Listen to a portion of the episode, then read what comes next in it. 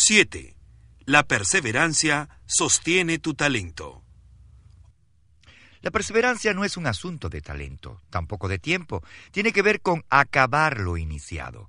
El talento provee la esperanza para el logro, pero la perseverancia lo garantiza. El dramaturgo Noel Coward comentó, miles de personas tienen talento.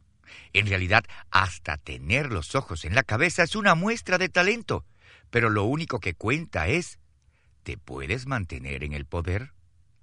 En julio del 2000, Bonita Flowers aterrizó en Sacramento, California, lista para competir en las pruebas de las Olimpiadas de los Estados Unidos y poder ser parte del equipo estadounidense que viajaría a Sydney, Australia, a los Juegos de Verano.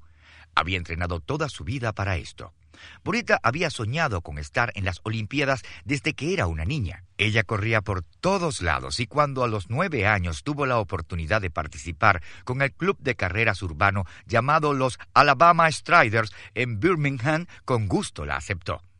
Cuando el entrenador observó la lista de tiempos de los atletas que corrieron, vio que V. Jeffrey había tenido el mejor tiempo de todos los niños en la escuela Johannesboro se sorprendió al darse cuenta que el mejor tiempo le pertenecía a Bonita, una niña de tercer grado. Bonita rápidamente se convirtió en una estrella junto con los corredores del club.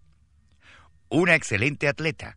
Bonita participó durante el bachillerato en la pista de carreras en voleibol y básquetbol y fue nombrada la jugadora más valiosa del equipo de atletismo por tres temporadas. En la universidad ella se enfocó exclusivamente en atletismo, compitiendo en las carreras de 200 y 400 metros, salto largo, salto triple, heptatlón y carreras de relevos. Siete veces ella fue nombrada All American. A los 26 años, Boneta competía como una atleta selecta y estaba rumbo a ir con el equipo de Sydney. Había intentado estar en el equipo de 1996 a los 22 años, compitiendo en la carrera de 100 metros con vallas y salto largo, pero no pasó la prueba. Eso fue muy difícil para ella, pero había soñado con competir en las Olimpiadas desde que tenía nueve años, así que decidió esforzarse cuatro años más, retrasó tener hijos y lo volvió a tratar una vez más. Después de la universidad, mientras trabajaba como entrenadora asistente de pista, escribe Flowers, continué mi propio entrenamiento. Dediqué horas y horas a levantar pesas, comer bien y a mantenerme mentalmente fuerte. Supe que mi tiempo de atleta estaba por terminar y esperaba que las pruebas de las Olimpiadas del 2000 fueran mi año para descubrir al fin lo que realmente se siente ser una atleta olímpica. A pesar de todas las esperanzas, todos los esfuerzos, todo el talento y el mejor esfuerzo de Boneta en las pruebas del 2000, eso no fue suficiente. No terminó con un salto lo suficientemente bueno como para incluirla en el equipo. Diecisiete años de entrenamiento terminaron en fracaso. Su sueño olímpico había acabado. Sin embargo, algo gracioso pasó mientras estaban en Sacramento. Su esposo Johnny vio un cartel en uno de los pasillos que decía Continúa tu sueño olímpico probando en el equipo de trineo. Los candidatos deben poder realizar lo siguiente. 30 metros, 60 metros, 100 metros, 5 saltos consecutivos, salto vertical y lanzamiento. Llama a Bonnie al número tal o ven a la pista de la secundaria Davidson en la fecha tal para las pruebas. Johnny estaba muy emocionado, pero Bonita no. Ella no sabía nada acerca de los trineos, nunca había vivido cerca de la nieve y todavía estaba decepcionada por el fracaso en las pruebas de los Juegos de Verano. Bonita se encontraba en una encrucijada. Su talento parecía no tener límites, sin embargo, no la logró llevar a alcanzar su sueño. Ahora aquí había otra oportunidad, pero no era su deporte. Ni siquiera se encontraba en sus Olimpiadas, los Juegos de Verano. Y aunque tuviera éxito para pasar la audición, tendría que empezar de nuevo en un deporte y en algo con lo que no estaba familiarizada. El hielo. Necesitaría un grado de perseverancia más allá de lo que ya había mostrado. De manera renuente, Boneta acordó ir a las pruebas. Se dio cuenta de que su experiencia como corredora y saltadora, además de su capacitación con las pesas, la había preparado bien para convertirse en un guardafrenos de trineo. Una persona que empuja el trineo y monta junto con el capitán.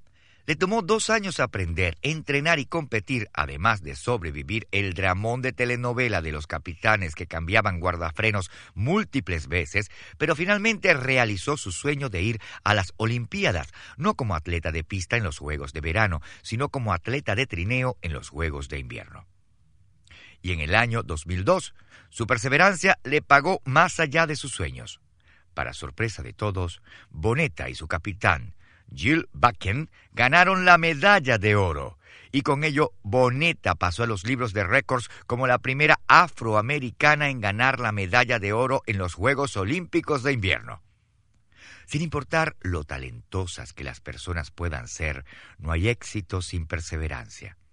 El piloto de la Primera Guerra Mundial, Eddie Rickenbacker, decía, Puedo darte una fórmula para el éxito.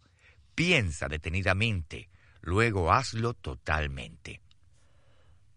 A mucha gente le gusta pensar detenidamente, pero muy pocos lo hacen totalmente. Si deseas convertirte en una persona extra talentosa, necesitas comprender algunas cosas de la perseverancia. 1. La perseverancia significa tener éxito porque te has determinado a tenerlo, no porque estés destinado a tenerlo. El entrenador de los Green Bay Packers, Vincent Lombardi, dijo, la diferencia entre una persona exitosa y los demás no es la falta de fuerza, ni la falta de conocimiento, sino la falta de determinación. Las personas que han logrado el éxito no se sientan y esperan que les llegue pensando que ellos se los merecen. Siguen moviéndose y perseverando porque están determinados a alcanzarlo. El actor Tom Hanks ha hecho películas increíbles. Uno puede ser tentado a suponer que él era tan talentoso que estaba destinado a tener éxito, pero al principio no parecía así. Cuando comenzó su carrera no lograba encontrar un trabajo estable. Intentó actuar en comerciales, pero no pudo. Se presentaba para ganarse una parte repetidamente para varios programas de televisión, pero fue rechazado constantemente. Finalmente, en 1980, logró un empleo estable con la serie de televisión llamada Boston Buddies. Por dos años, Hanks ganaba solo cinco mil dólares por episodio. Sin embargo, eso le dio la oportunidad de participar en otros programas de televisión. Esa exposición lo llevó después a su primera película famosa, Uno, dos, tres, Splash. ¿Qué marcó la diferencia para Hanks? La perseverancia. Nunca permitió que el rechazo lo disuadiera de seguir en su carrera. Él siguió aunque no podía conseguir una parte, aunque no podía conseguir un trabajo estable, aunque las partes eran mediocres. Después de diez años de carrera, Hanks dijo, he hecho más de veinte películas y cinco de ellas son buenas. Actualmente ha hecho casi cincuenta películas, la mayoría de ellas de alta calidad. Ha ganado dos premios Oscar y gana aproximadamente 25 millones de dólares por película. Su éxito no tiene nada que ver con el destino sino con la determinación. 2. La perseverancia reconoce que la vida no es una carrera larga, sino muchas cortas en fila. ¿Has escuchado el dicho, la vida es un maratón? Quien lo ha dicho estaba intentando estimular a las personas a que siguieran adelante cuando las cosas se ponen difíciles y a tener una perspectiva tenaz y paciente de la vida. Sin embargo, quien quiera que lo haya dicho no lo entendió correctamente. La vida no es una larga carrera. En realidad es una larga serie de carreras cortas, una detrás de la otra. Cada tarea tiene sus propios desafíos, cada día su propio evento.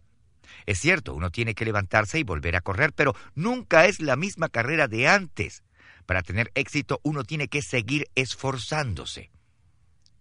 He leído alguna vez que el explorador Cristóbal Colón pasó por muchas dificultades mientras navegaba del oeste buscando un pasaje a Asia. Él y su tripulación enfrentaron tormentas, hambre y tuvieron que lidiar con desánimo extremo. La tripulación de los tres barcos estaba a punto de amotinarse, pero Colón perseveró. En el recuerdo de su jornada escrita, Colón decía lo mismo día tras día. hoy navegamos. Y su perseverancia valió la pena. No descubrió una ruta más rápida a las Indias. En lugar de eso, encontró nuevos continentes. Mientras navegaba, su enfoque claro le ayudó a sobrevivir cada día, conquistando cada una de las pequeñas carreras. Y esa es la clave. 3. La perseverancia se necesita para liberar la mayoría de las recompensas en la vida. En una convención de ventas, el gerente de ventas corporativo se paró frente de los 2.000 vendedores de su firma y les preguntó, ¿Los hermanos Wright alguna vez se dieron por vencidos? No, exclamó todo el equipo de ventas. ¿Charles Lindbergh se dio por vencido? preguntó. No, gritó de nuevo todo el equipo de ventas. ¿Alguna vez Lance Armstrong se dio por vencido? No. Por cuarta vez preguntó. ¿Thor Dicker McCaster se dio por vencido alguna vez? Hubo un confuso silencio durante largo rato. Uno de los vendedores se puso de pie y preguntó, ¿Y quién es Thorndike McKester? Nadie sabe de él. El gerente de ventas le respondió, por supuesto que nunca han escuchado de él porque él sí se dio por vencido. ¿Cuántas personas altamente exitosas conoces que se hayan rendido? ¿A cuántos conoces que han sido recompensados ricamente después de rendirse? Yo no conozco a nadie y te aseguro que tú tampoco. En el último paso de la carrera, el que cuenta más, ahí es donde se determina el ganador, ahí es donde llegan las recompensas. Si tú corres toda la carrera bien, excepto la última parte, y te detienes antes de la línea final, entonces el resultado será el mismo que si no hubieras corrido. 4. La perseverancia extrae la dulzura de la adversidad. Las pruebas y las presiones de la vida y la forma en que las enfrentamos con frecuencia nos definen. Confrontadas por la adversidad, muchas personas se rinden mientras otras se elevan. ¿Cómo lo hacen aquellos que triunfan? Perseveran. Encuentran el beneficio personal que viene con cualquier prueba y reconocen que lo mejor de la adversidad es llegar al otro lado. Hay una dulzura al vencer los obstáculos y encontrar algo bueno en el proceso, sin importar cuán pequeño sea. Rendirse cuando la adversidad se aproxima puede hacer que una persona se vuelva amargada. Perseverar a través de la adversidad hace a las personas mejores. 5. La perseverancia tiene un efecto compuesto en la vida. ¿Cómo logras el éxito duradero? Haz lo correcto día tras día. No existen atajos para las cosas que valen la pena. Cada día que hagas lo correcto, que te esfuerces, que trates a los demás con respeto, que aprendas y crezcas, estás invirtiendo en ti mismo. Hacer esas cosas todos los días requiere de una perseverancia indomable, pero si lo haces, tu éxito aumentará con el tiempo. 6. La perseverancia significa detenerse, no porque estés cansado, sino porque la tarea ya ha sido realizada. El exdiplomático y receptor de la Medalla Presidencial a la Libertad, Robert Strauss, comentó, El éxito se asemeja a luchar con un gorila. Uno no deja de luchar cuando está cansado, uno lo hace cuando el gorila está cansado. Piénsalo, la perseverancia aparece solo hasta que uno está cansado. Cuando estamos emocionados y con energía, emprendemos la tarea con vigor. El trabajo es divertido. Es cuando uno se cansa que se necesita de la perseverancia.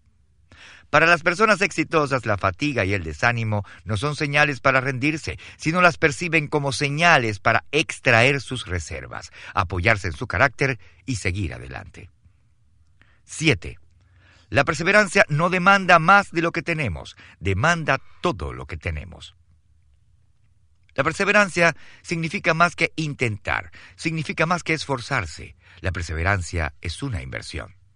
Es una disposición para unirse emocional, intelectual, física y espiritualmente a una idea o a una tarea hasta que haya sido completada. La perseverancia demanda mucho, pero las buenas noticias son que todo lo que des es una inversión para ti mismo. Talento más perseverancia es igual a una persona extra talentosa. Pensar bien siempre precede a actuar bien. Si quieres mantener tu talento, sigue los siguientes pasos. Propósito. Encuentra uno. Rich DeVos, dueño de los Magic de Orlando de la NBA, recalcó, La persistencia es la obstinación con un propósito. Es muy difícil para las personas desarrollar la perseverancia cuando les falta sentido de propósito. Por otro lado, cuando la persona tiene una pasión, un sentido apasionado de propósito, la energía se eleva, los obstáculos se vuelven incidentes y la perseverancia triunfa. Quizás tú has visto los más buscados en los Estados Unidos. El programa de televisión que recrea las historias de los crímenes y anima a los televidentes a ayudar a las autoridades para localizar y capturar los criminales que están siendo buscados por esos crímenes violentos. El anfitrión del programa es John Walsh. Muchas personas piensan que él es un periodista o un profesional de la televisión contratado para dirigir el programa, pero no lo es. Su historia es muy especial. Walsh era dueño de su propia compañía y junto con tres socios construía hoteles de lujo. Un día su hijo Adam, de seis años, desapareció. El niño había sido raptado, pero como no hubo evidencia de un crimen, las autoridades no se apresuraron a ayudar a Walsh y a su esposa a encontrar a su hijo. Buscaron por 16 días. Trágicamente, cuando lo encontraron, era demasiado tarde. El niño estaba muerto. La vida de Walsh cayó en caos. Perdió 30 libras, su casa estaba bajo embargo, perdió su negocio y no pudo volver al trabajo. Había perdido toda la esperanza. Un día el doctor Ronald Wright, forense del condado, miró a Walsh y le preguntó, Estás pensando en suicidarte, ¿cierto? ¿Para qué vivo? le respondió Walsh. No tengo nada. Mi único hijo fue asesinado. Ni siquiera puedo hablar con mi esposa. No tengo trabajo. Mi casa está embargada. Toda mi vida ha acabado. No es así, le respondió Wright. Tú eres una persona que se expresa con facilidad. Montaste la campaña más grande para buscar a un niño perdido en la historia del estado de la Florida. Trata de cambiar las cosas. Walsh dice que fue el mejor consejo que él recibió. Le dio un propósito, y ese sentido de propósito hizo más que darle una razón para no matarse. Le dio la energía para servir y ayudar a los demás. En 1988 comenzó a trabajar como anfitrión de Los más buscados en los Estados Unidos, el cual continúa hasta hoy. El programa ha sido responsable por la captura de cientos de fugitivos, incluyendo 14 que se encontraban en la lista de los más buscados del FBI. Si deseas aprovechar tu talento al máximo como una persona extra talentosa, necesitas encontrar tu propósito. Es la única forma en que podrás perseverar tal como lo hizo John Walsh, aún en las circunstancias más difíciles. Excusas. Elimínalas. Una de las cosas más sorprendentes que separa a las personas que mantienen el éxito de aquellas que lo obtienen brevemente o que nunca lo alcanzan es el sentido fuerte de responsabilidad por sus acciones. Es más fácil moverse del fracaso al éxito que de las excusas al éxito. Según Bruce Nash, autor de la serie de libros Salón de la Vergüenza sobre figuras del deporte, una de las personas notables por dar excusas fue Rafael Septien, exjugador de los Dallas Cowboys. Rafael Septien él no tiene igual en lo que respecta a utilizar excusas por convincentes y sin sentido por fallar goles de campo.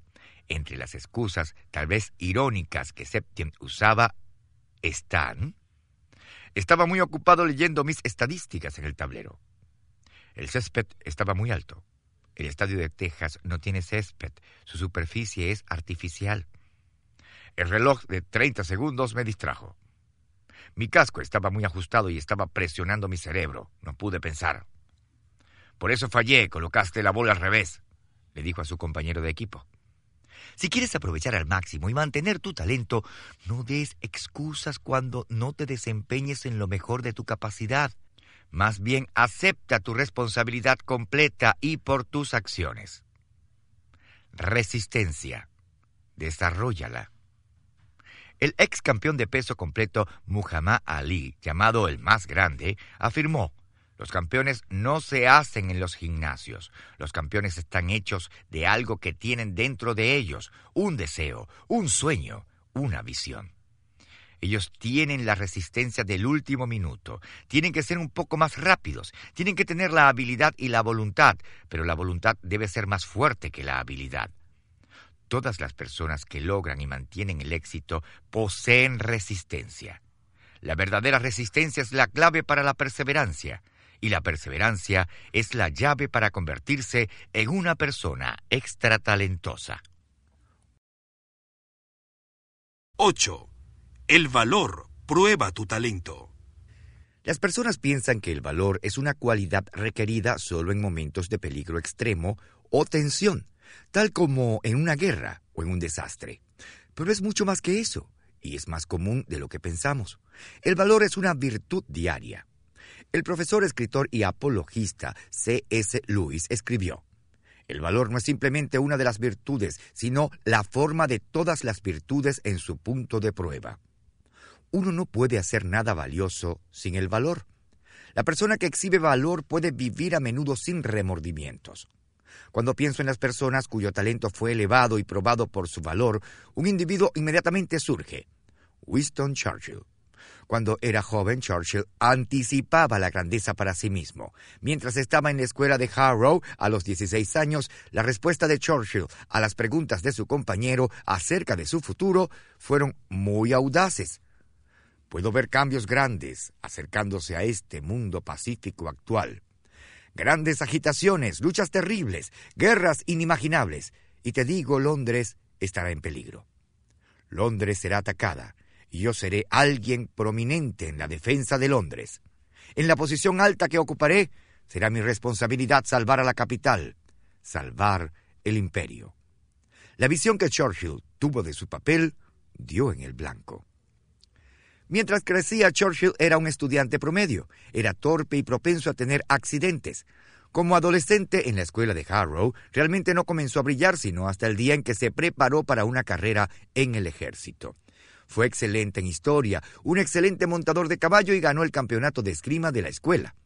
Después de Harrow, completó su entrenamiento oficial militar en Sandhurst y en 1895, a los 20 años, fue comisionado a la Cuarta Hussars, una unidad de caballería destinada para la India. Su meta a largo plazo era entrar en la política, tal como lo había hecho su padre, pero primero quiso crear un nombre en el ejército logró involucrarse como un corresponsal de la Fuerza Malacan en la frontera noroeste de India a más de dos mil millas de Madras y pronto terminó uniéndose al personal de la Comandancia General. Voy a jugar este juego y si pierdo es obvio que no podré ganar ningún otro, le escribió a su familia. Soy más ambicioso de una reputación por tener valor personal que cualquier otra cosa en el mundo. No tuvo que esperar mucho para probarse a sí mismo. Estuvo dos veces en batalla. La primera vez que la unidad fue atacada, Churchill estuvo trece días bajo fuego constante. Durante la batalla se portó muy lúcido y hasta ayudó a otro oficial cargando a un soldado herido hasta un lugar seguro. Luego escribió, No me importan las balas. No creo que los dioses hubieran creado un ser tan potente como yo para un final tan prosaico. Su segunda experiencia la describió como la batalla más difícil de los últimos 40 años en la frontera noroeste. Durante las cinco horas de batalla, la unidad tuvo 50 soldados heridos y 17 muertos, incluyendo el comandante del regimiento. Cuando las cosas se calmaron, Churchill volvió a buscar la acción. La influencia de su madre le ayudó para que entrara en la unidad 21 de los lanceros en Cairo. Participó con ellos en lo que se ha denominado el ataque de caballería más grande de la historia del ejército británico. Su unidad andaba haciendo ese día un reconocimiento cerca de Khartoum y divisó a 150 lanceros enemigos. Los británicos atacaron pero se dieron cuenta que habían caído en una trampa. Se enfrascaron en un fiero combate mano a mano. En dos minutos, 119 de los caballos de la Armada Británica habían sido heridos, 21 soldados estaban muertos y 50 más heridos. Churchill peleó valientemente y al final su unidad obtuvo la victoria. En 1899, Churchill estaba listo para comenzar su carrera política. Renunció al ejército y buscó un puesto en el Parlamento. Perdió. Meses después, cuando la guerra estalló en África del Sur, Churchill fue allí como corresponsal del periódico Morning Post. Dos semanas después, cuando viajaba con las tropas en un vagón blindado, los rebeldes atacaron el tren e hicieron que se descarrilara. Churchill, de manera calmada, tomó el puesto de mando y dirigió a las tropas. Ayudó a limpiar los rieles, permitiendo así que la locomotora pudiera escapar junto con los heridos. Luego regresó a tratar de ayudar a las tropas, donde fue capturado y llevado a una prisión temporal en Pretonia. Churchill rehusó darse por vencido. Después de un mes de cautividad, se escapó de la prisión, subió el muro de la prisión y saltó a un tren de carga. Los rebeldes Boers colocaron anuncios de recompensa por su captura vivo o muerto. Pero Churchill logró llegar a Durba. Cuando llegó allí se dio cuenta que se había convertido en un héroe nacional y una celebridad internacional. Después de seis meses de estar en el Light Horse de África del Sur, un régimen de caballería irregular, regresó a Inglaterra donde volvió a buscar un puesto en el Parlamento. Esta vez sí ganó. Tenía 26 años cuando entró al Parlamento. Después que Europa cayó ante los nazis, Gran Bretaña se mantuvo sola en contra de ellos por dos años bajo el liderazgo de Churchill. Él desafiaba a Hitler y continuamente reunía y desafiaba a la nación mientras sufría repetidamente bombardeos y se enfrentaba a una posible invasión alemana. En los años 1930, anteriores a la guerra, la estrategia británica había sido de mantener la paz con Hitler. Durante todo ese tiempo, Churchill vocalmente expresaba su oposición a la guerra. En 1940, cuando el primer ministro Neville Chamberlain fue forzado a salir de su cargo, Gran Bretaña buscaba un líder fuerte que lo reemplazara. El sucesor de Chamberlain debía haber sido Lord Halifax, el secretario del Exterior. Sin embargo, Halifax sabía que él no poseía las habilidades para liderar a Gran Bretaña en guerra y declinó su nombramiento. Allí fue cuando Churchill fue llamado para cubrir esa posición. ¿Por qué Churchill habría de ser elegido primer ministro? Él no había tenido apoyo por muchos años. ¿Por qué alguien creería que Churchill tendría el coraje de liderar la nación en lo que parecía ser una causa en la que muchos creían que había muy poca esperanza? La respuesta es que su coraje había sido probado una y otra vez y había demostrado su talento. Así que cuando Winston Churchill fue escogido para ser primer ministro en 1940, las personas que lo conocían comprendían en qué se estaba metiendo el país. Su valor, su rudeza y su talento habían sido muy bien probados. Su vida entera lo había preparado para lo que enfrentaría durante esos cinco años de guerra. Y su desempeño no decepcionó a nadie. Para desarrollar y descubrir nuestro talento necesitamos valor.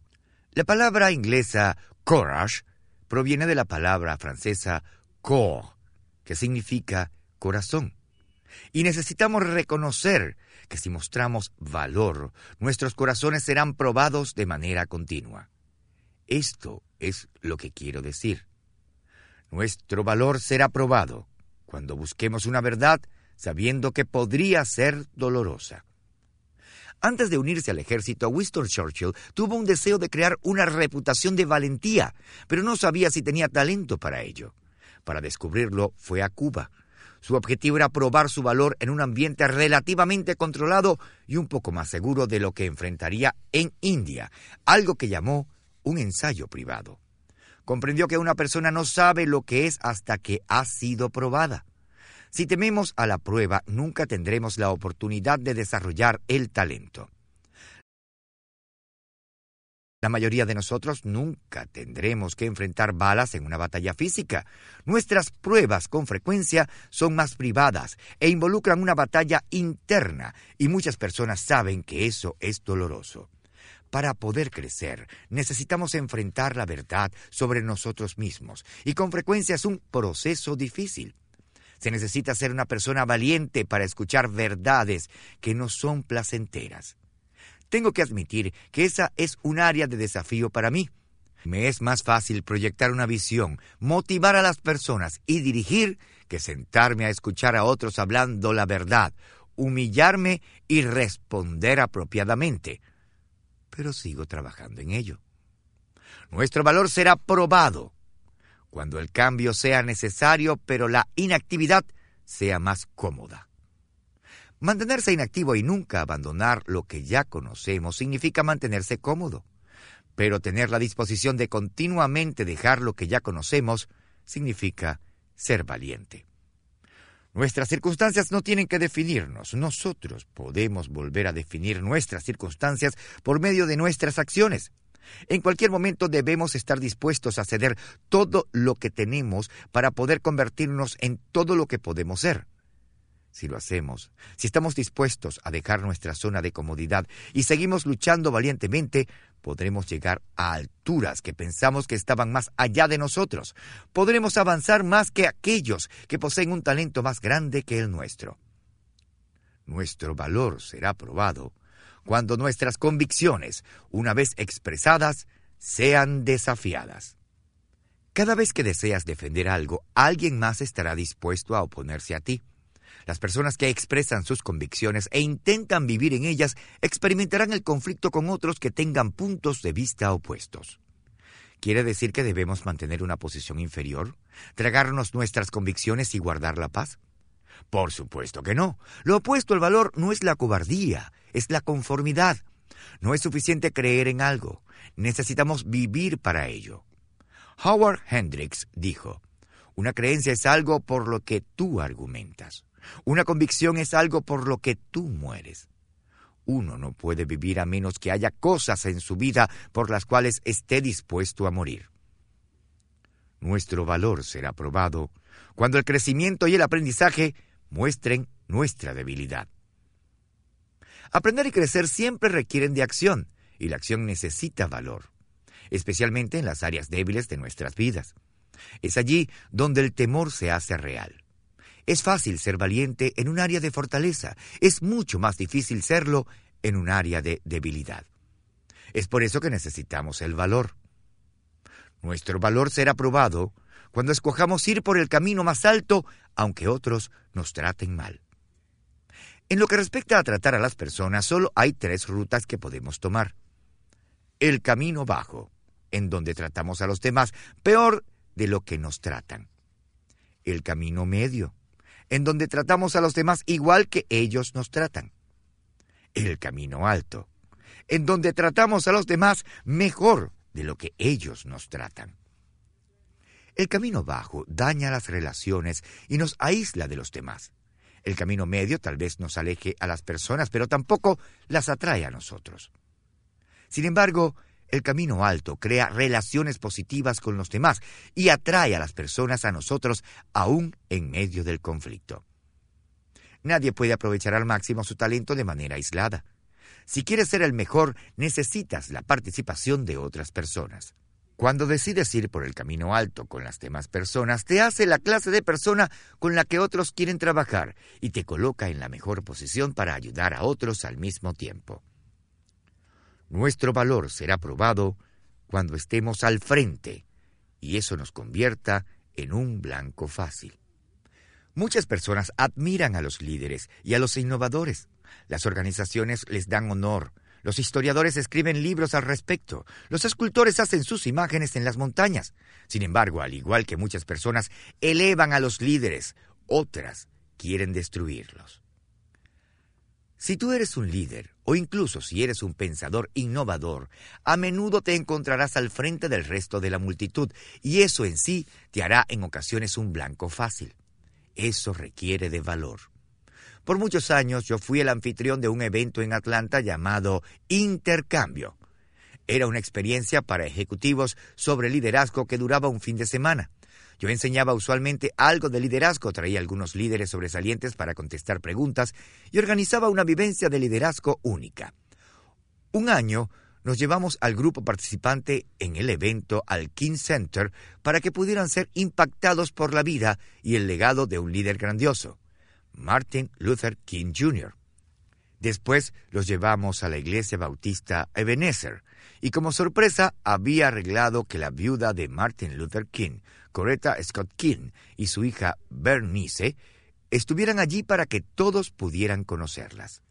Una de las preguntas que se le hicieron a la señora King fue ¿Qué implicó haber estado con el Dr. King durante el movimiento de los derechos civiles, y ella nos habló sobre la soledad de ser un pionero y de conquistar un nuevo territorio. nos explicó que su esposo fue malentendido muy a menudo y enfatizó cuánto valor requirió permanecer firme en sus ideales. Es casi un hecho seguro que nosotros no tendremos que enfrentar nunca el odio y la violencia que enfrentó Martin Luther King Jr., pero eso no significa que no necesitemos valor para dirigir. Con mucha frecuencia los líderes son malentendidos, sus motivos son interpretados mal y sus acciones son criticadas. Eso también puede ser una prueba, una que nos haga más fuertes y que agudice nuestro talento si es que tenemos el valor para soportarla. Nuestro valor será probado cuando enfrentemos obstáculos en nuestro progreso. La columnista Ann Landers escribió, si se me pidiera que diera el consejo más útil para toda la humanidad, sería este. Acepta que los problemas son una parte inevitable de la vida. Y cuando lleguen, sostén tu frente en alto. Míralos de frente y di, seré más grande que ustedes. No pueden vencerme. La adversidad siempre es el compañero del progreso. Cada vez que queremos ir hacia adelante, los obstáculos, las dificultades, los problemas y los predicamentos van a entrometerse. No debemos esperar nada menos y debemos aceptar tales cosas. Cada obstáculo nos moldea. Cuando tenemos éxito en medio de la dificultad, nos volvemos fuertes, nos hace más sabios y más confiados de nosotros mismos. Las personas más grandes de la historia son aquellos que enfrentan las dificultades y los desafíos más difíciles con valor. Así pasó con Winston Churchill. Pat Williams en su libro El escándalo americano, escribe acerca de los últimos meses en la vida de Churchill. Dice que en 1964 el expresidente y general de la Segunda Guerra Mundial, Dwight D. Eisenhower, fue a visitar al ex primer ministro. Eisenhower se sentó al lado de la cama por un largo periodo de tiempo sin hablar. Después de diez minutos, Churchill levantó su mano e hizo la señal de la victoria, la que utilizaba muchas veces ante el público británico durante la guerra. Eisenhower, aguantando las lágrimas, se puso de pie, lo saludó y dejó el cuarto. Eisenhower le dijo a su asistente en el pasillo, Acabo de decirle adiós a Winston, pero nunca se le dice adiós al valor. Talento más valor es igual a una persona extra talentosa. Es fácil ver la vida de alguien como Churchill o Eisenhower y creer que ciertas personas nacieron con valor y están destinados para la grandeza, mientras que otros deben hacerse a un lado y simplemente admirarlos, pero no creo que eso sea cierto. Creo que todos pueden desarrollar el valor. Si deseas convertirte en una persona más valiente, haz lo siguiente. 1. Busca el valor dentro de ti, no fuera de ti. El valor comienza de manera interna antes que se muestre de manera externa. Debemos ganar primero la batalla dentro de nosotros mismos. Me encanta la historia acerca de la carta más pequeña escrita al editor del periódico inglés El Correo Diario, Daily Mail. Cuando el editor invitó a los lectores a enviar sus respuestas a la pregunta ¿Qué tiene de malo el mundo? Se dice que el escritor G. K. Sherterston le envió lo siguiente. Estimado señor, yo, sinceramente, G. K. Chesterton. El valor, al igual que otras cualidades del carácter, surge de adentro. Comienza con una decisión que tomamos y se desarrolla cuando decidimos llevarla hasta el final. Así que el primer paso para convertirse en una persona extra talentosa en el área del valor es ser valiente. 2. Desarrolla el valor haciendo lo correcto en lugar de lo urgente. Florence Nightingale dijo, el valor es la virtud universal de todos aquellos que escogen hacer lo correcto por encima de lo urgente. Es lo habitual en aquellos que hacen lo que tienen que hacer en un momento de conflicto, crisis y confusión. La adquisición del valor con frecuencia puede ser una batalla interna. Generalmente deseamos hacer lo que es más urgente. El problema es que lo que es fácil y urgente con frecuencia no es lo correcto. Es por eso que luchamos. 3. Da pasos pequeños de valor para prepararte cuando vengan los grandes. La mayoría de nosotros queremos crecer rápidamente y ya no preocuparnos de eso. La realidad es que el crecimiento genuino es algo lento y para tener éxito debemos empezar con pequeñas cosas y hacerlas todos los días. ¿Qué clase de cosas puedes hacer cada día? Puedes tener el valor de ser positivo cuando te levantes en la mañana y enfrentes un nuevo día. Puedes tener el valor de ser amable en la derrota. Puedes tener el valor de disculparte cuando haces daño o cometes un error. Puedes tener el valor de intentar algo nuevo, cualquier cosa. Cada vez que muestras valentía de cualquier clase, inviertes en tu valor. Si lo haces por suficiente tiempo, comenzarás a vivir un estilo de vida de valor y cuando los riesgos más grandes lleguen, se verán mucho más pequeños porque tú te habrás engrandecido. 4. Reconoce que la posición de liderazgo no te da valor, sino el valor te puede hacer un líder. En mis años de enseñar liderazgo he descubierto que muchas personas creen que si solo recibieran un título o una posición, eso los haría líderes. La vida no funciona de esa forma. La ex primera ministra británica, Margaret Thatcher, afirmó, Ser un líder es muy semejante a ser una dama. Si tienes que decirles a las personas que tú eres una, no lo eres. La posición no hace al líder, el líder hace la posición. De manera similar, las personas no deben esperar que la adquisición de una posición de liderazgo les dé valor. Sin embargo, cada vez que las personas muestran de manera continua su valor, probablemente se convertirán en líderes, porque otros se fijarán en ellos, los imitarán y les seguirán. 5. Observa cómo se amplía tu horizonte con cada acto valeroso la vida que vives se extenderá o se encogerá en proporción a la medida del valor que muestres. Aquellos que están dispuestos a arriesgarse, a explorar sus límites, a enfrentar sus desventajas y algunas veces a experimentar la derrota, irán más allá que las personas que siguen de manera tímida el sendero seguro y predecible. Cuando comencé mi carrera de liderazgo era un líder muy ineficiente, creía que tenía talento. Había podido influir y dirigir a otros durante mi carrera escolar, pero cuando entré al mundo real no logré mis expectativas. Mi talento estaba siendo probado y yo estaba fracasando. Mi problema era que yo quería complacer a todo el mundo. Lo más importante para mí era que la gente fuera feliz. En realidad lo que pasaba era que a mí me faltaba el valor para tomar las decisiones correctas, aunque no fueran populares. ¿Cómo le di vuelta a eso? tomando decisiones pequeñas que eran difíciles. Al hacerlo obtenía más confianza en mí y más valor, y así comencé a cambiar. El proceso me tomó cuatro años. Al final de ese tiempo sentí que había aprendido muchas lecciones valiosas y escribí lo siguiente para ayudarme a concentrar lo que había aprendido. Un liderazgo valeroso significa sencillamente que he desarrollado 1. Convicciones que son más fuertes que mis temores. 2. Una visión que es más clara que mis dudas. 3. Una sensibilidad que es más fuerte que la opinión pública. 4. Una autoestima que es más profunda que la propia protección. 5. Una apreciación por la disciplina que es mayor que mi deseo de tiempo libre. 6. Una falta de satisfacción que es más fuerte que el status quo. 7 un aplomo que es más inconmovible que el pánico. 8. Una actitud que toma riesgos que es más fuerte que la búsqueda de la seguridad. 9. Acciones adecuadas que son más robustas que la racionalización. 10. Un deseo de ver el potencial alcanzado más que ver a las personas apaciguadas. No tienes que ser grandioso para convertirte en una persona de valor. Necesitas querer lograr tu potencial y estar dispuesto a intercambiar lo que parece bueno en el momento por lo que es mejor para tu potencial. 9. La disposición de aprender amplía tu talento.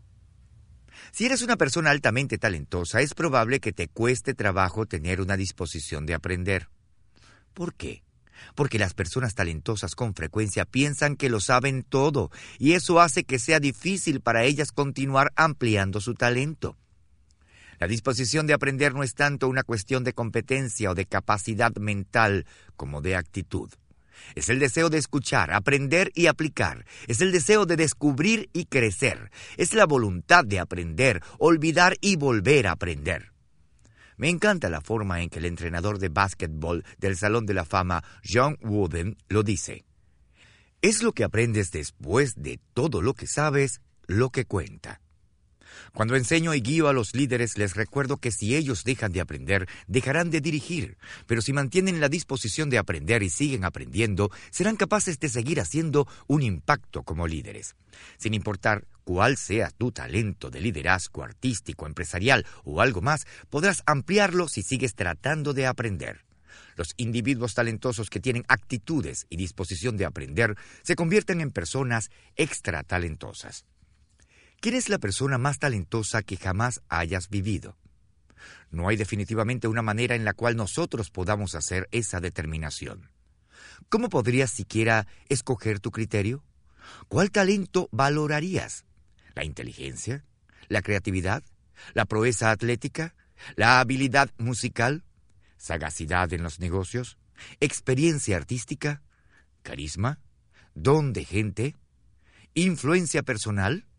Es probable que puedas hacer un argumento para cualquiera de esos criterios, pero si utilizaras todas esas características para juzgar quién es la persona más talentosa, con seguridad Leonardo da Vinci sería un gran candidato.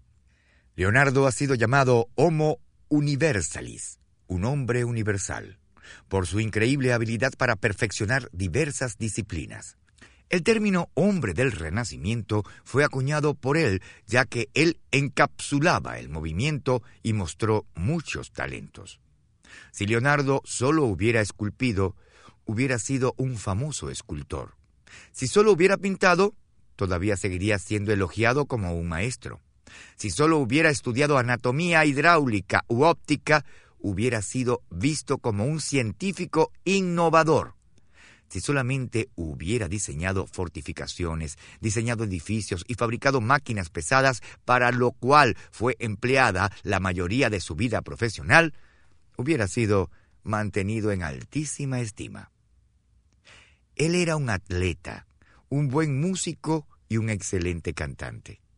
Ayudó al matemático italiano Luca Pacioli a recrear la divina proporzione, parecía que podía hacer cualquier cosa. ¿Qué era lo que hacía diferente a Leonardo? ¿Habrá sido tal como lo dice Vasari, todos los talentos unidos en una sola persona? Creo que fue más que eso. El talento de Da Vinci era extraordinario, al igual que lo era su deseo de aprender, y la evidencia de ello se encuentra en sus cuadernos de notas. Son un registro físico de una mente que nunca dejó de descubrir y nunca cesó de aprender. Muchos artistas crean diarios para registrar sus ideas y hacer borradores de práctica. Por ejemplo, Picasso produjo 178 borradores durante su vida que utilizaba con frecuencia para explorar temas y hacer estudios de composición antes de crear una pintura. Sin embargo, los cuadernos de Leonardo fueron más allá de los bosquejos de un artista. Muestran una mente con un gran deseo de aprender. Muestran la inspiración de su aprendizaje, la profundidad de su pensamiento. En un cuaderno, Da Vinci escribió, El hierro se oxida con la falta de uso. El agua estancada pierde su pureza y el agua en un clima frío se congela. La falta de acción socava el vigor de las mentes. Ese disgusto por la falta de acción motivó su curiosidad intelectual toda la vida. El amor de Leonardo da Vinci por el aprendizaje nunca se detuvo. Él estaba aprendiendo y escribiendo sus descubrimientos en sus cuadernos hasta su muerte. Y es esa la principal razón por la que lo recordamos. Las buenas noticias son lo que no tenemos que tener el talento de Leonardo da Vinci para desear aprender. Necesitamos tener la actitud adecuada acerca del aprendizaje. Para hacer eso, considera las siguientes verdades acerca de la educación. 1. No hay nada interesante si no estás interesado. Las personas que desean aprender están totalmente involucradas en la vida, se emocionan con las cosas, se interesan en el descubrimiento, la discusión, la aplicación y el crecimiento. Existe una relación definida entre la pasión y el potencial. Entre más involucrado estés, más interesante se te hará la vida. Entre más interesado estés en explorar y aprender, mayor será el potencial de crecimiento. 2. Las personas exitosas ven el aprendizaje de una manera diferente de aquellas que no son exitosas. Después de más de 35 años de enseñar y de capacitar a las personas, me he dado cuenta que las personas exitosas piensan diferente de las que no lo son. Eso no significa que las personas que no son exitosas no pueden pensar de la forma en que las personas exitosas lo hacen. De hecho, yo creo que casi todo el mundo puede volverse a capacitar para pensar diferente. Es por eso que escribí el libro Piense para obtener un cambio, con el deseo de ayudar a las personas a que aprendan las habilidades del pensamiento que pueden ayudarles a ser exitosas. Esos patrones de pensamiento exitoso pertenecen al aprendizaje también. Las personas que desean aprender siempre están abiertas a nuevas ideas, están dispuestas a aprender de cualquiera que tiene algo que ofrecer. El periodista estadounidense Sidney J. Harris escribió, un triunfador sabe cuánto tiene todavía que aprender, aun cuando él es considerado un experto por los demás. Un perdedor quiere ser considerado un experto por los demás antes de que haya aprendido lo suficiente para saber lo poco que conoce. Es una cuestión de actitud. Hay tanto que podemos aprender siempre y cuando queramos hacerlo. 3. El aprendizaje está diseñado para ser una búsqueda de por vida. Se dice que el erudito romano Cato comenzó a estudiar griego cuando tenía poco más de 80 años. Cuando le preguntaron por qué quería introducirse en una tarea tan difícil a su edad, él respondió, porque es lo más pronto que he podido. A diferencia de Cato, muchas personas consideran el aprendizaje un evento en lugar de un proceso. Alguien me dijo que solo una tercera parte de los adultos leen un libro completo después de su graduación. ¿Por qué sucede esto? Porque ven la educación como un periodo de la vida y no como un estilo de vida. Cada etapa de la vida nos presenta lecciones para aprender. Podemos escoger querer aprender y continuar aprendiendo o podemos ser de mente cerrada y dejar de crecer. La decisión es nuestra. 4. Las personas talentosas pueden ser las más difíciles de enseñar. El otro día estaba comiendo con un amigo en Soundcharm. Estábamos hablando acerca del talento y del deseo de aprender. Sam me comentó que tenía un gran talento musical. Puedo tocar cualquier tipo de teclado, acordeón, batería, guitarra, saxofón, violín, prácticamente cualquier cosa. Si escucho la tonada una vez, la puedo tocar.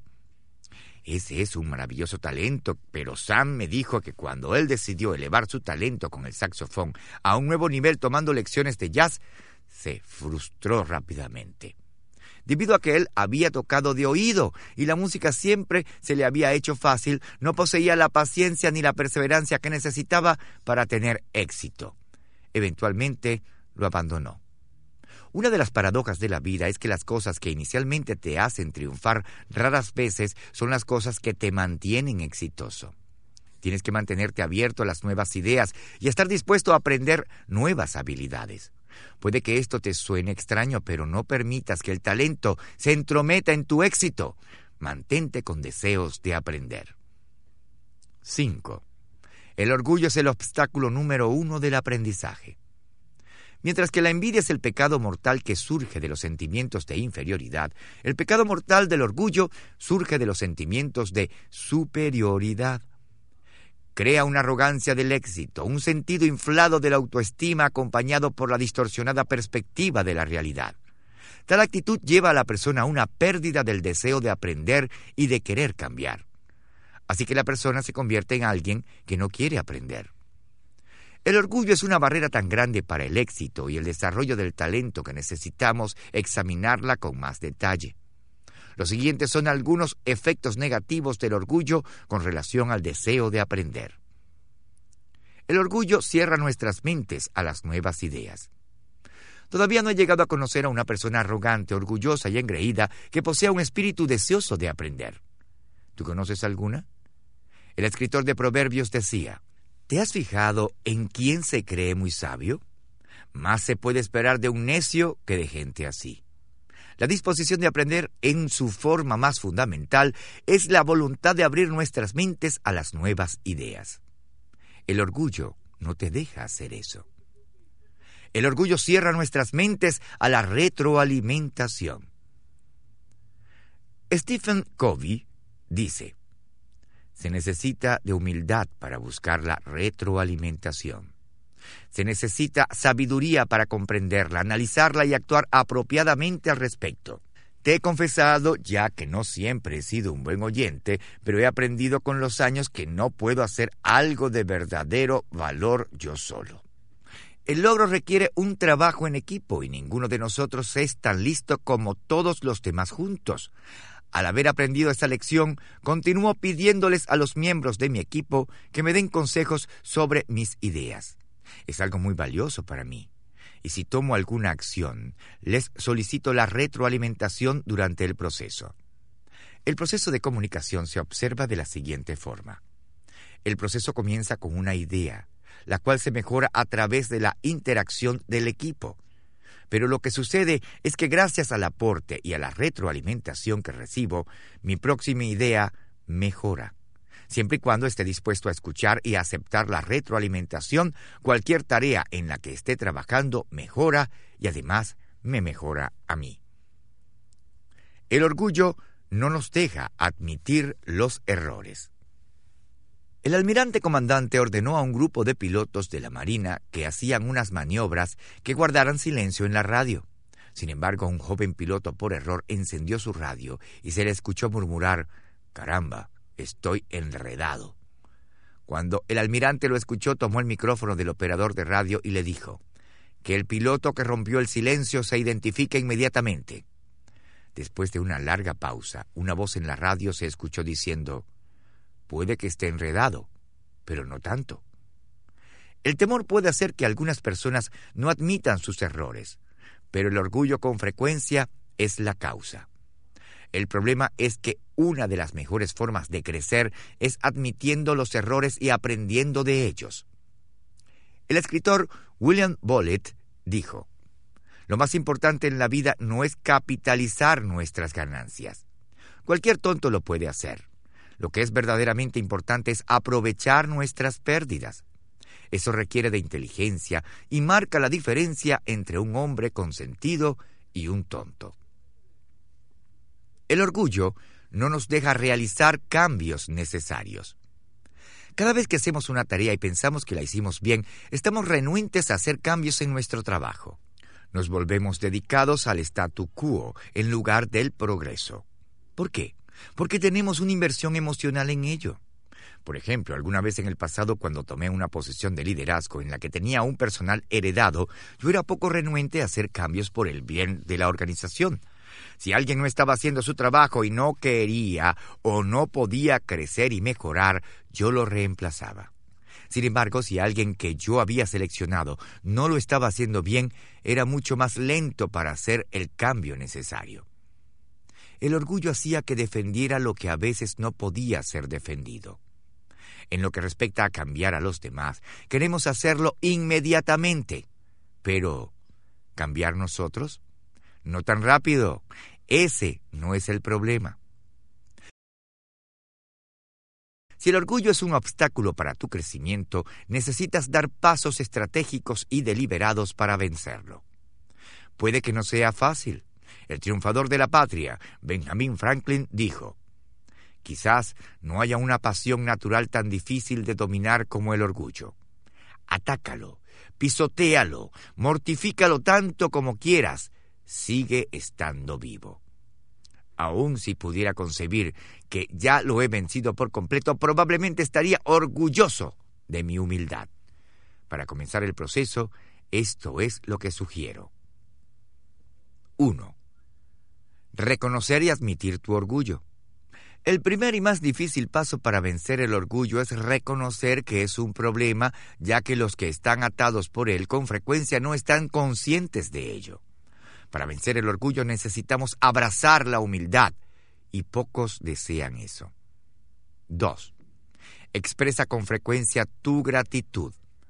Una vez estaba hablando con Zig Ziglar y me dijo que él creía que la virtud menos expresada es la gratitud. Yo creo que es cierto. También pienso que es la expresión más apreciada por los que la reciben. Creo que la sugerencia de Ofra Winfrey de cómo cultivar la gratitud es excelente. Ella dice, escribe un diario de agradecimiento. Cada noche haz una lista de las cinco cosas que te sucedieron este día por las cuales estás agradecido. Cambiará la perspectiva de tu día y de tu vida. Si puedes aprender a enfocarte en lo que tienes, verás que el universo es abundante, tendrás más. Si te concentras en lo que no tienes, nunca tendrás suficiente. Es allí donde yace el problema del por qué las personas están llenas de un orgullo egoísta. No son agradecidas porque nunca piensan que tienen lo que merecen. Expresar la gratitud de manera continua te ayudará a romper con esa clase de orgullo. 3. Ríete de ti mismo. Me encanta el proverbio chino que dice, Bienaventurados los que se ríen de sí mismos, porque nunca cesarán de entretenerse. Las personas que tienen un problema con el orgullo raramente se ríen de sí mismas. Si te involucras en reírte de ti mismo, muestras que el orgullo no es un problema. Hay una historia acerca de un juez llamado Robert S. Gapstrop que tuvo una carrera distinguida en la corte comenzando en 1977 cuando tenía 44 años. Rehusó tomarse muy en serio y mantuvo su sentido del humor. Gapstrop decía, Solo porque las personas se ponen de pie cuando entras en la corte, porque usas una bata negra para trabajar y te sientas en una silla alta, no quiere decir que no seas una persona normal, o sea, un abogado elegido para servir como juez. Para recordarse de esto, él solía tener una leyenda enmarcada en la puerta de su oficina que le habían dado sus familiares y que decía, Para nosotros siempre serás el mismo tonto de siempre. Talento, más disposición de aprender, es igual a una persona extra talentosa. Si quieres ampliar tu talento, debes convertirte en una persona que desee aprender. Ese es el sendero al crecimiento. Te sugiero lo siguiente en tu búsqueda para aprender y convertirte en una persona extra talentosa. 1. Aprender a escuchar. Abraham Lincoln era uno de los presidentes con más disposición de aprender. Cuando comenzó su carrera, él no era un gran líder, pero desarrolló su liderazgo dentro de su presidencia. Él era un gran oyente y como presidente abrió las puertas de la Casa Blanca a cualquiera que quería expresarle una opinión le llamaba a esas sesiones sus baños de opinión pública. También les pedía a todas las personas con las que se reunía que le enviaran ideas y opiniones. Como resultado recibió cientos de cartas cada mes, muchas más de las que él había recibido en el pasado. Aprendió mucho de esta práctica y aunque no estuviera de acuerdo con los argumentos, aprendió cómo pensaban los que le escribían esas cartas y usó ese conocimiento para ayudarse a crear sus políticas y persuadir a los demás para que las adoptaran. Conforme transcurra cada día, recuerda que no puedes aprender si siempre estás hablando. Tal como lo dice el viejo adagio. Hay una razón por la cual tienes dos oídos, pero solo una boca. Escucha a los demás, sé humilde y comenzarás a aprender las cosas que te pueden ayudar a ampliar tu talento. 2. Comprender el proceso del aprendizaje. Paso 1. Actúa. Paso 2. Busca los errores y evalúalos. Paso 3. Busca una forma de ser mejor. Paso 4. Regresa al paso 1. Recuerda, el enemigo más grande del aprendizaje es el conocimiento. La meta del aprendizaje es la acción, no el conocimiento. Si lo que estás haciendo no contribuye de alguna forma a lo que tú u otros están haciendo en la vida, cuestiona su valor y prepárate a realizar cambios. 3. Busca y planea oportunidades para aprender. Si buscas oportunidades para aprender en cada situación, te convertirás en una persona extra talentosa y ampliarás tu talento en todo su potencial. También puedes dar otro paso más allá, planeando y buscando de manera activa esas oportunidades de aprender. Lo puedes hacer leyendo libros, visitando lugares que te inspiren, asistiendo a eventos que te ayuden a cambiar, escuchando lecciones y pasando tiempo con personas que te extenderán y te expondrán a nuevas experiencias. He tenido el privilegio de pasar tiempo con muchas personas notables, y la recompensa natural es la oportunidad de aprender. En mis relaciones personales también he gravitado hacia personas de las que pueda aprender. Mis amigos más cercanos son personas que desafían mi pensamiento y con frecuencia lo cambian. Me elevan de muchas maneras. Cultiva la amistad con personas que te desafíen y te añadan valor, e intenta hacer lo mismo por ellos. Esto cambiará tu vida. 4. Haz que tus oportunidades para aprender cuenten. Hasta las personas que son estratégicas en buscar momentos de aprendizaje pueden pasar por alto el punto de la experiencia. Lo digo porque por 30 años he sido un orador en conferencias y en talleres, eventos que están diseñados para ayudar a las personas a aprender. Pero he descubierto que muchas personas se van de un evento y no hacen mucho con lo que han aprendido después de cerrar sus cuadernos.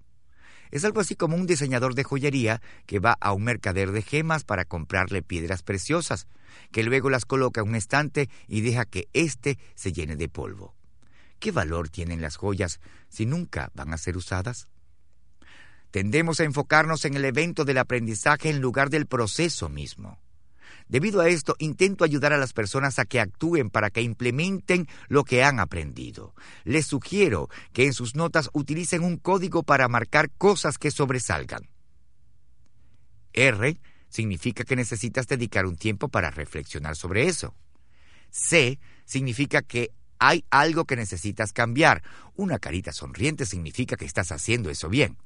A significa que hay algo que necesitas aplicar. Y significa que necesitas compartir esa información con alguien más. Después de la conferencia, les recomiendo que hagan una lista basada en lo que han marcado y que luego hagan un horario para llevarlo a consecución. 5. Pregúntate, ¿realmente tengo disposición de aprender? Para saber si en verdad eres abierto a las nuevas ideas y a las nuevas formas de hacer las cosas, responde las siguientes preguntas preparadas por Marty Williams. 1. ¿Escucho más de lo que hablo? 2. ¿Admito fácilmente cuando me equivoco? 3. ¿Observo la situación antes de actuar en ella? 4. ¿Estoy dispuesto a estar de acuerdo o no con otras ideas? 5. ¿Deseo más información que respuestas? 6. ¿Me gusta hacer preguntas? 7. ¿Estoy abierto a las ideas y sugerencias de los demás? 8. ¿Estoy dispuesto a pedir direcciones y consejo? 9. ¿Soy un estudiante paciente y con voluntad? 10. ¿Me gusta leer información que es práctica y aplicable? 11. ¿Busco nuevas perspectivas en las preguntas sobre la vida? 12. ¿Puedo apreciar una crítica sin sentirme profundamente herido? Si respondiste negativamente a una o más de esas preguntas, tienes espacio para crecer en el área de la disposición de aprender. Necesitas suavizar tu actitud y aprender humildad. Thomas Edison era invitado del gobernador de Carolina del Norte cuando el político lo elogió por su genio creativo. No soy un gran inventor, dijo Edison. Pero usted tiene mil patentes, le dijo el gobernador. Sí, pero la única invención que realmente puedo decir que es absolutamente original es el fonógrafo, replicó Edison. Me temo que no le entiendo, le dijo el gobernador. Bien, supongo que soy una buena esponja y absorbo ideas que pongo después en práctica. Luego las mejoro hasta que llegan a tener algún valor. Las ideas que utilizo, por lo general, son ideas de otras personas que no fueron desarrolladas. Qué descripción tan notable de alguien que utilizó su disposición de aprender para ampliar su talento. Eso es lo que hace a una persona extra talentosa. Eso es lo que todos nosotros debemos tratar de hacer.